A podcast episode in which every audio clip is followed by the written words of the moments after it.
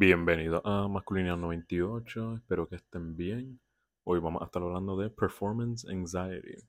Y más bien, Performance Anxiety, específicamente en casos del acto sexual, puede ser una preocupación excesiva de no poder lograr bien una actividad. Pues en este caso es una preocupación excesiva de no poder ejecutar bien durante el acto sexual.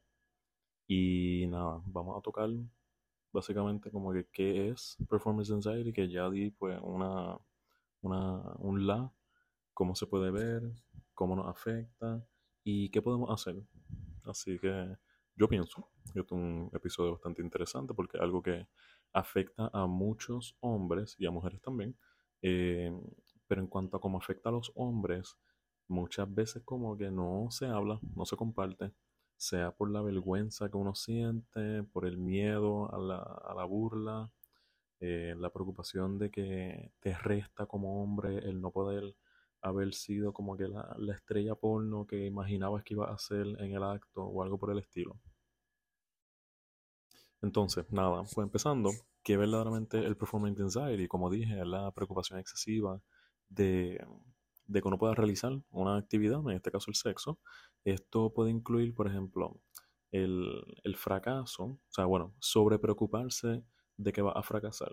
Entonces se convierte en una profecía que se cumple sola, ¿me entiendes? Como que por estar tan preocupado en fracasar, tu cuerpo reacciona fisiológicamente, sea por no poder alcanzar una erección o algo por el estilo, entonces ahí sí eso refuerza la idea de que va a fracasar. Y es un ciclo que va alimentándose solo por el mero hecho de tú pensar como que ADH pues tiene que ser perfecto, yo tengo que hacer esto, estilo otro, y si no, falle. Entonces, vemos que el performance anxiety, parte de los pensamientos que se nutre y que luego refuerza esa ansiedad, es el, la noción de que no poder ejecutar bien en el acto sexual te hace menos hombre. Aparte de eso, es la, y lo que yo pienso que es lo más importante. O sea, muchas veces que hablamos de performance anxiety pensamos en que no se para, o sea, no se logra una erección. ¿Y qué pasa? El hombre, como hablamos en el episodio de por qué estamos obsesionados con el tamaño del pene, el hombre está obsesionado en cuanto al acto sexual a centrarlo en penetración. O sea, sexo es hombre-mujer, eh, pene entrando a la vagina, y, ya, eso, entra y sale hasta que el hombre eyacule. And that's about it, básicamente. Porque eso es lo que ve en pornografía. Tú lo, lo, metes de diferentes formas hasta que llega al final, eh, está la eyaculación y ahí acabó el video. Entonces, ¿qué pasa? El, el acto sexual, pues claro, algo más holístico, algo más comprensivo de lo que es todo el cuerpo y todas las áreas que se pueden eh, estimular sexualmente dentro de ese acto. Por ende, hay que, y esto lo tocaremos en, la, en la, lo que podemos hacer acerca de esto, pero hay que desprendernos de esa idea de que el sexo es solamente penetración. Por eso vemos muchas veces cuando hablan de, del sexo entre mujeres lesbianas, es como que, ah, pero eso no, no, es que todos los hombres, pero lo hemos visto, lo hemos escuchado, lo que sea, que eh, hay un hombre confundido que dice, pero, pero ¿cómo funciona eso? Porque nadie está metiendo nada. Y es como que, exacto, o sea, no es solamente penetración, aunque sí las mujeres lesbianas pueden incluir algún tipo de dildo o um, algún objeto que puedan introducir eh, entre ellas. Pero el punto es que el sexo es más que eso. El sexo es algo desde la estimulación erótica, por decirlo así, la estimulación sexual que es el, diálogo pre-foreplay, lo que es el foreplay, lo que es llevar a cabo el sexo oral, la penetración, la estimulación de diferentes áreas del cuerpo, el aftercare y todo lo demás, es mucho más de lo que se presenta en pornografía y es mucho más que la idea que tienen muchas personas sobre el sexo. Entonces, ¿cómo se puede, cómo se puede ver este tipo de performance anxiety? Pues vemos que puede ser, por ejemplo, el, ah, bueno, y claro, o sea, algo importante, se le dice performance anxiety y quisiera como que denotar, detallar específicamente el aspecto de performance, o sea, el aspecto performativo, porque parte de todo esto es que tienes que perform, que tienes que actuar y ejecutar de cierta forma con tal de que sea válido, con tal de que tú te veas lo más masculino posible, lo más erótico, lo más dominante, agresivo, violento, eh, sexy y todo lo demás. Entonces, dentro de esa preocupación, ya que estás creando una expectativa irreal que no puedes alcanzar, pues claro, se te está yendo el paso de cuanto a lo que te imaginas y lo que puedes ofrecer. Pero ¿qué pasa? Lo que tú ofreces es good enough, es suficientemente bueno. Lo que pasa es que tienes que centrarlo en la realidad. O sea, tú no vas, nadie podría hacer lo que se hace en los videos de pornografía. ¿Por qué? Porque eso es actuación. Eso tú tienes el corte entre una escena y otra. Puede haber un uso de sustancia que no estamos, que no estamos, no se ha, no se anunciado. Eh, pueden haber diferentes aspectos que aportan a que eso sea, entre comillas, un, una versión idealizada de lo que es el acto sexual. Cuando vemos que no, o sea, el, sexo real es mucho más que lo que uno ve en pornografía. Claro, pueden compartirse elementos y todo eso, porque sí, es una experiencia sexual, pero es mucho más.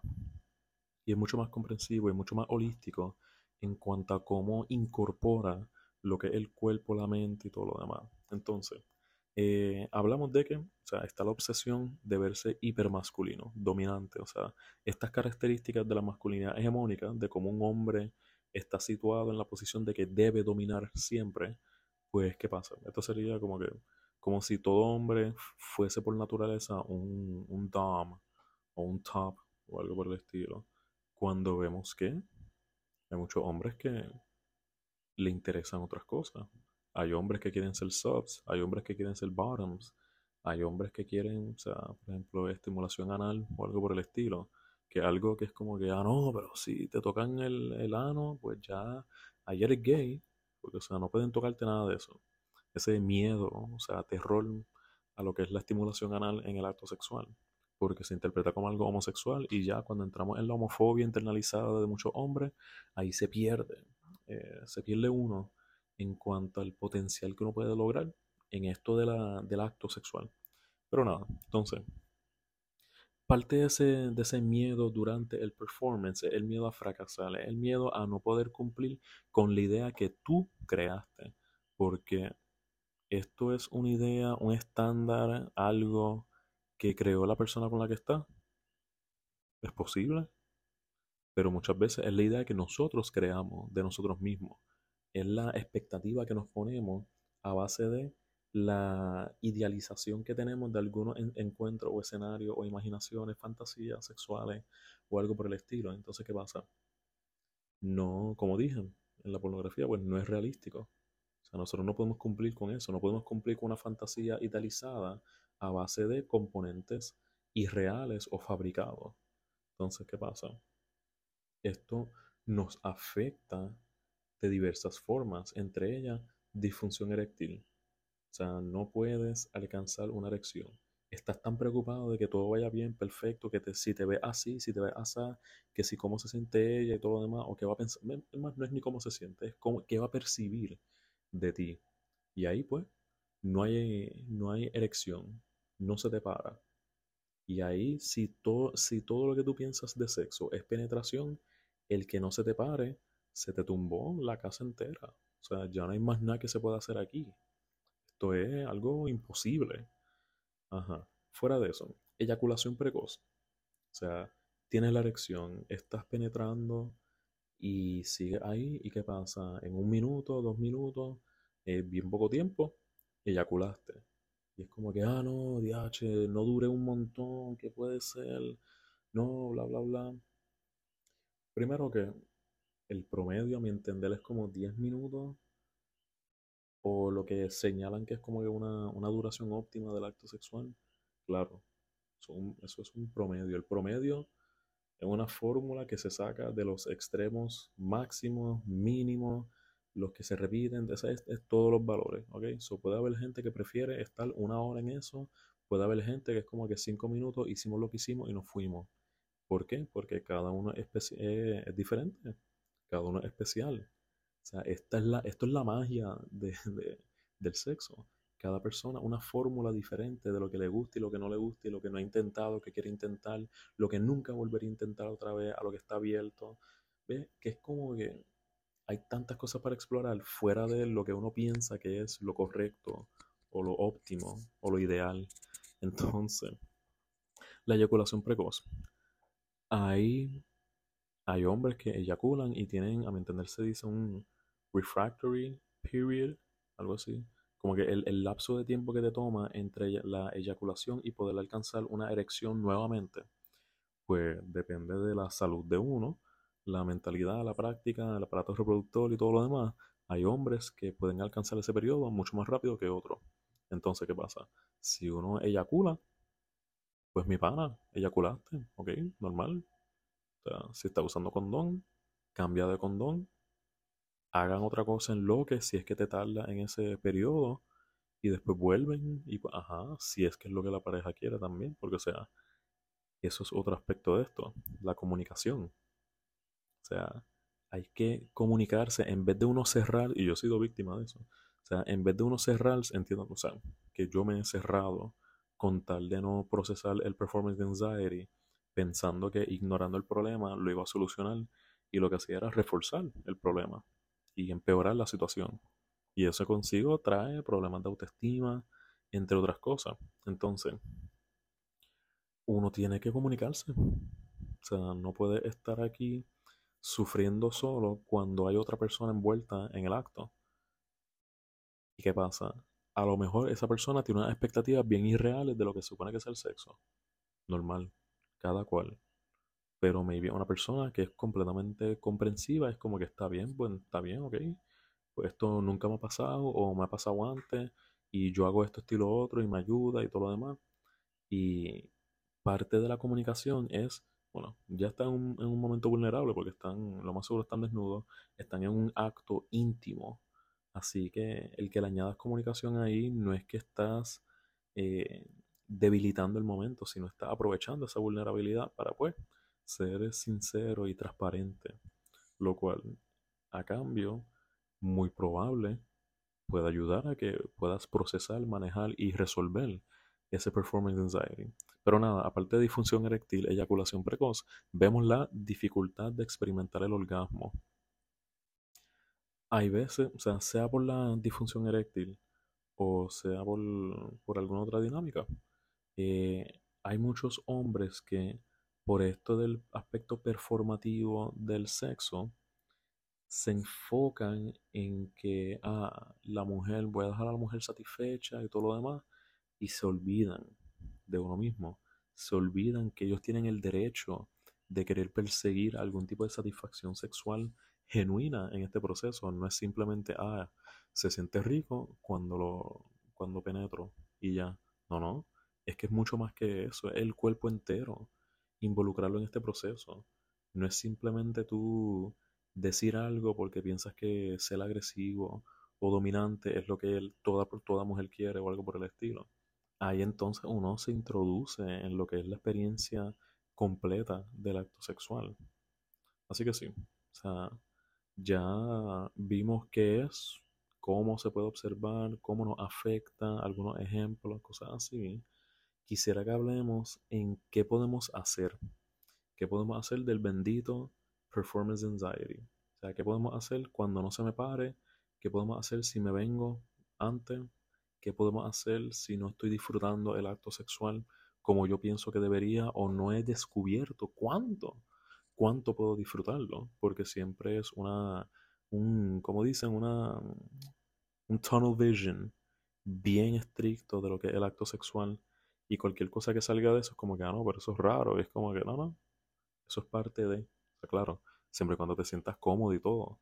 Pero hay que explorar más allá. Hay que salir de, de la rigidez masculina, de que si el sexo es tal cosa, porque eso es lo que viste en pornografía y más nada, o eso es lo que hablaste con tus panas y pues, sí.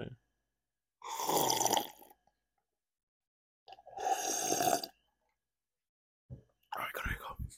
Entonces, ¿qué podemos hacer? Pues en diferentes lugares que estaba leyendo para cómo manejar este tipo de, situación, vi mucho el mindfulness, la atención plena.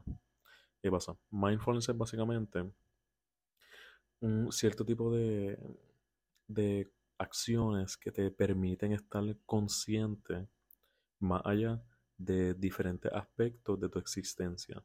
En este caso, el mindfulness se dirige a estar en el presente, estar experimentando lo que tu cuerpo te está diciendo.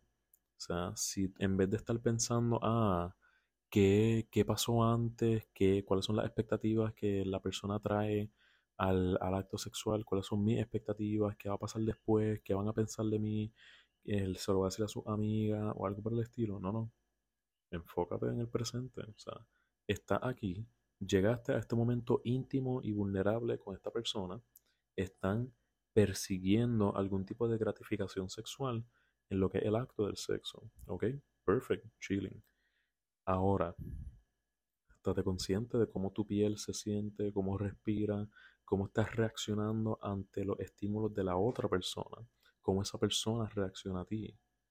En vez de estar cargando toda esta preocupación, es estar consciente, cogerlo con calma, respirar, o sea, unos cuantos ejercicios de respiración, hablar sobre la situación y luego ver qué otra cosa se puede hacer en lo que se adquiere una erección Chef's Kiss, ¿ok? Fórmula perfecta, estás trabajando con eso. Bueno, ya eso, sería, eso sería una posible forma de manejar esta situación. Lo otro, comunicación. Bien importante. O sea, no puedes, por vergüenza o miedo o lo que sea, no puedes cerrarte en este proceso porque la otra persona puede sentirse incómoda de que no lo está incluyendo eh, puede sentirse rechazada o algo por el estilo, eh, hablando estrictamente de, un hombre con una mujer. Eh, entonces, pueden haber consecuencias negativas a lo que la persona puede interpretar que está pasando, cuando en realidad se puede resolver hablando, o sea, comunicándote. Yo sé que suena más fácil de lo que podría ser, porque no es tan fácil decir, ah, no, esto siempre me pasa, o esto nunca me ha pasado, o qué excusa le doy para manejar la situación, para que no piense mal de mí, ay Dios mío, ¿qué va a pasar aquí? Que eso son todas, son cogniciones que refuerzan el estado negativo del performance anxiety, ¿ok? O sea, refuerzan el ciclo de ansiedad de los aspectos performativos del acto sexual. Así que lo de mindfulness es para uno, lo de comunicación es para los dos, ¿ok? O sea, mindfulness, atención plena, tú cógelo suave, disfruta el momento, enfócate en el momento, y cómo ambos están reaccionando el uno al otro. La comunicación explica debidamente lo que pasa. Piérdele el miedo a lo que se pensará. Si tú piensas que la persona puede crear algún tipo de noción negativa tuya, tú lo hablas. Y si pasa que piensa negativamente de ti, pues ¿qué importa? hay un montón de peces en el mar, habrá otra persona que trabajará eso contigo si es que vuelva a pasar, o maybe nunca vuelva a pasar y fue una mala experiencia y ya. O sea, bueno, fue mala experiencia si dejas que el, aspecto, el, el hecho del performance anxiety dañe la interacción completa, porque solo porque tengas performance anxiety no quiere decir que fue una mala experiencia, porque eso se puede trabajar, por eso estamos discutiendo esto. Entonces, el examinar también, o sea, ayudaría examinar cómo percibimos nuestra sexualidad. O sea, no estoy hablando de orientación sexual ni identidad de género ni nada de eso. Es cómo nosotros percibimos lo que sabemos del sexo, lo que sabemos hacer, lo que no sabemos hacer, lo que esperamos que sea el sexo, nuestras prioridades dentro del acto sexual, la expectativa, lo que pensamos que son las, lo que pensamos que es todo eso de la otra persona hacia nosotros.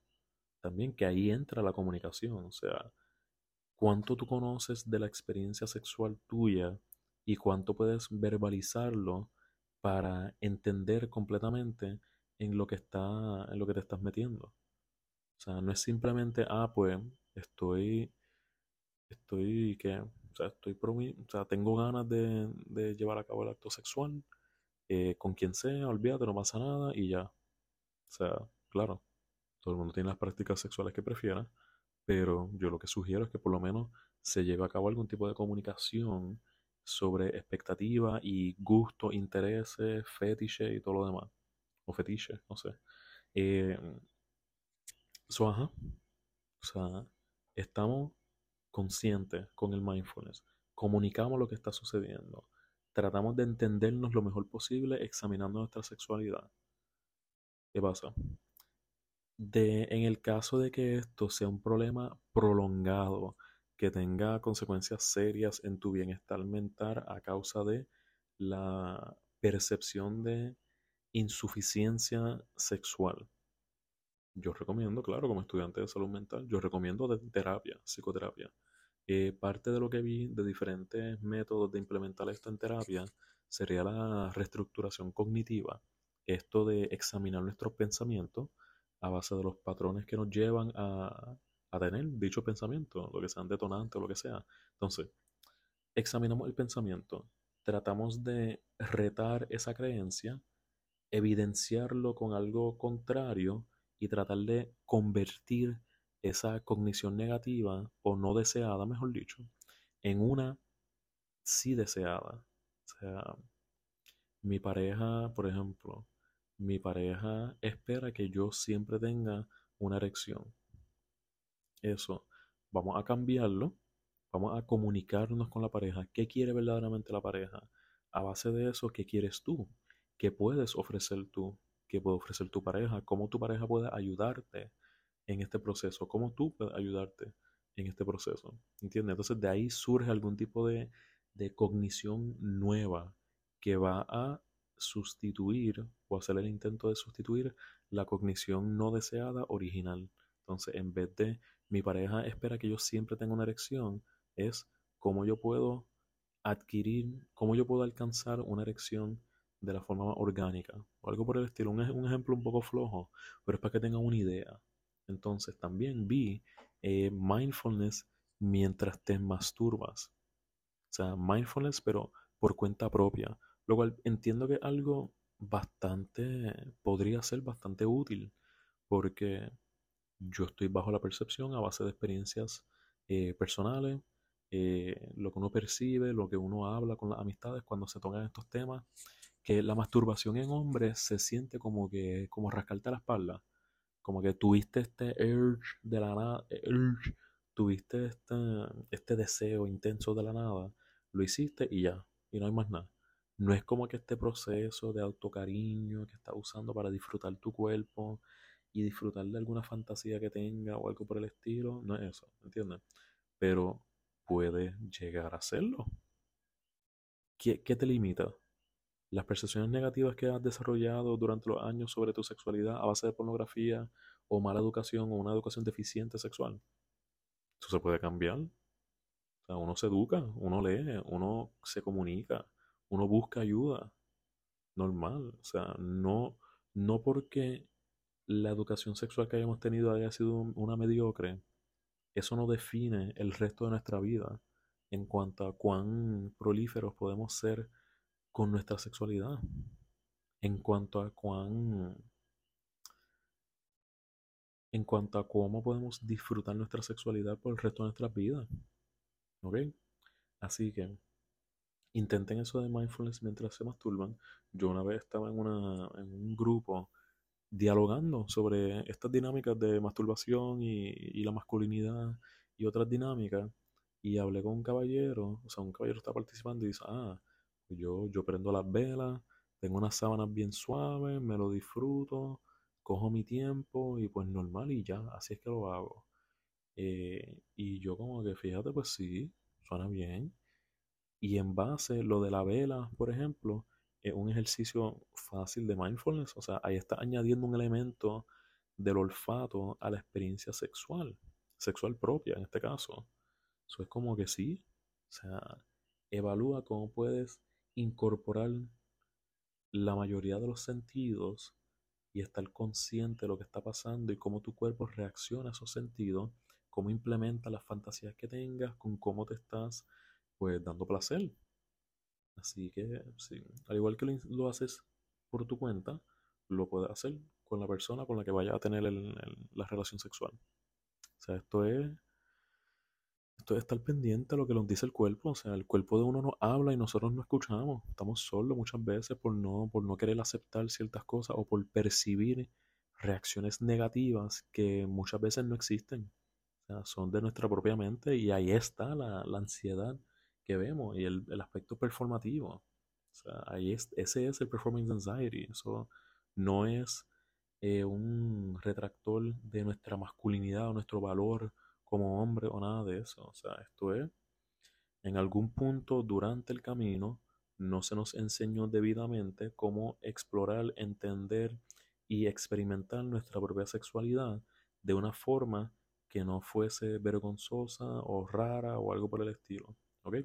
Entonces, si tus fundamentos de cómo entiendes tu sexualidad son defectuosos, claro, obviamente, pues la experiencia que tengas durante tu vida también van a ser defectuosas, van a ser insuficientes. Pero aquí estamos para cambiarlo, aquí estamos para explorar nuestra masculinidad, explorar nuestro cuerpo y llegar a una verdadera satisfacción sexual.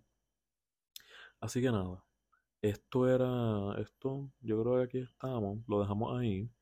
Eh, para cerrar, quisiera motivarlos a que hablen de esto con sus panas, pero háblenlo genuinamente. O sea, yo, por ejemplo, yo he tenido esto de performance anxiety en diferentes puntos de mi vida y he sentido que soy el único hombre al que le, al que le pasa y que he sentido que mi masculinidad ha estado en reto, ha estado en, en riesgo a base de que me ha pasado esto. En una ocasión yo estuve en una relación, estuve en una, una relación seria donde esto perduró por como, esto duró como, como tres meses que estuve en esta y fue algo difícil. O sea, y yo pensé como que, mira, pero esto no va a acabar, ¿qué pasó? O sea, ¿qué está pasando? Y gracias a, a la persona con la que llevé a cabo esto, que fue una persona comprensiva, eh, mucho cariño, paciencia, y no solo eso, sino que así se hacían otras cosas, otras cosas que no, no giraban en torno, no se centraban en la penetración. Así que sí había una actividad sexual no centrada en la penetración, en lo que se iba resolviendo eso. Así que, o sea, por lo menos por experiencia, luego de esos tres meses se, resolvió el asunto y estaba todo bien. Pero eso tomó como que resolver y retar unos conflictos y creencias internas que yo a lo mejor no hubiese querido enfrentar o pensé que no tenía que hacerlo o que no me iba a afectar o algo por el estilo. Y fue difícil, pero a base de algunos elementos clave como la compasión, empatía, comunicación y eso del mindfulness y bueno, actividades sexuales no centradas en penetración, todo eso se mezcló para que se resolviera el asunto. Y se resolvió, porque por más malo que sea, hay salida a esto, sea por cuenta propia, sea con la pareja, sea con un terapeuta, se puede manejar. No somos esclavos a una vida sexual insatisfecha por alguna razón u otra, ¿ok? Así que nada, es un poquito de TMI de mi parte. Pero es para que sepan que, o sea, yo no estoy diciendo esto como que, mira, ustedes eh, resuélvansela. Bueno, no, yo también he pasado por esto. O sea, yo he pasado, yo creo, no sé si, si ya lo he dicho aquí, pero yo he pasado por algún tipo de situación relacionada a cada episodio que yo hago. Desde el primero hasta este.